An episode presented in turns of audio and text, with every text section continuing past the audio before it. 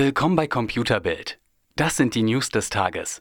Gegner und Befürworter der Urheberrechtsnovelle stritten bis kurz vor der Abstimmung vehement für ihre Position, auch über Artikel 13. Doch am Ende hatten die Befürworter der Novelle die Nase vorn. 348 Abgeordnete stimmten für die Urheberrechtsreform und damit auch für ein Leistungsschutzrecht. Kritiker befürchten nun, dass YouTube, Facebook und Co. künftig Uploadfilter einsetzen.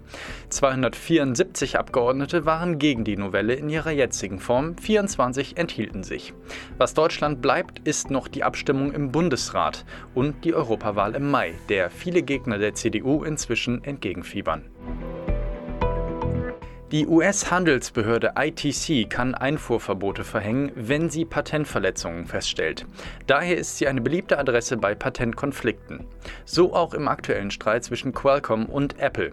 Dem iPhone-Hersteller droht im festgefahrenen Patentstreit mit dem Chip-Konzern ein Rückschlag in den USA. Eine Richterin der US-Handelsbehörde kam zu dem Schluss, dass einige iPhone-Modelle ein Qualcomm-Patent verletzen.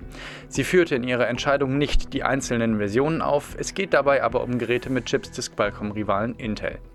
Sie werde Einfuhreinschränkungen empfehlen, schrieb die Richterin in ihrer am 26. März veröffentlichten Entscheidung. Über ihren Vorschlag muss allerdings noch eine sechsköpfige Kommission abstimmen. Zu Zeiten von ICQ gab es die Kettenbriefe, die versprachen, dass sich die Farbe der ICQ-Blume bei einer bestimmten Anzahl von Weiterleitungen färbt. Diese Pranks gibt es bis heute, diesmal bei Twitter. Hier wird versprochen, dass man beim Umstellen des Geburtsjahres eine neue Farbe für die Seitendarstellung bekommt. Das Problem, das geforderte Jahr ist 2007, also ein Rückschritt auf das zwölfte Lebensjahr. Stellt man das um, darf man sich bei Twitter mit dem Ausweis melden, da man sich aufgrund des neuen jungen Alters selbst vom Dienst ausgesperrt hat und beim erneuten Umstellen beweisen muss, dass man nicht zwölf ist. Ach ja, und an der Farbe der Seite ändert sich natürlich vorher sowie nachher überhaupt nichts. In einem Interview mit Goldman Sachs sagte Apples Partnerbank für die Apple Card Unerwartetes. Man sei an einem internationalen Start der Apple Card interessiert. Damit darf man also wohl auch in Deutschland aufhorchen, denn anders als befürchtet scheint es wohl Pläne zu geben, die Titan-Kreditkarte auch hierzulande anzubieten. Wann ist allerdings nach wie vor unklar. Apple bringt die Kreditkarte erst einmal in den USA. Ein wenig Kritik wurde inzwischen auch laut, denn im Kleingedruckten spricht Apple von bis zu 24% Jahreszins auf ausstehende Zahlungen.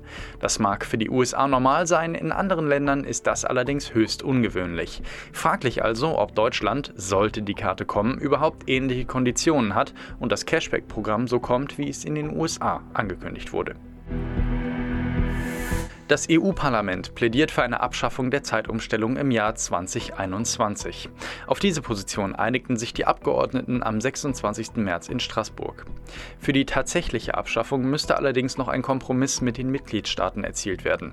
Die Abstimmung im EU-Parlament war eine wichtige Hürde für das Ende der Zeitumstellung. Im Gesetzgebungsprozess handelt es sich aber nur um einen Zwischenschritt.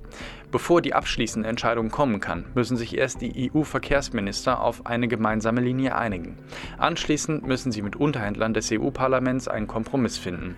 Damit wird nicht vor Herbst 2019 gerechnet. Mehr auf computerbild.de, Europas Nummer 1 in Sachen Technik.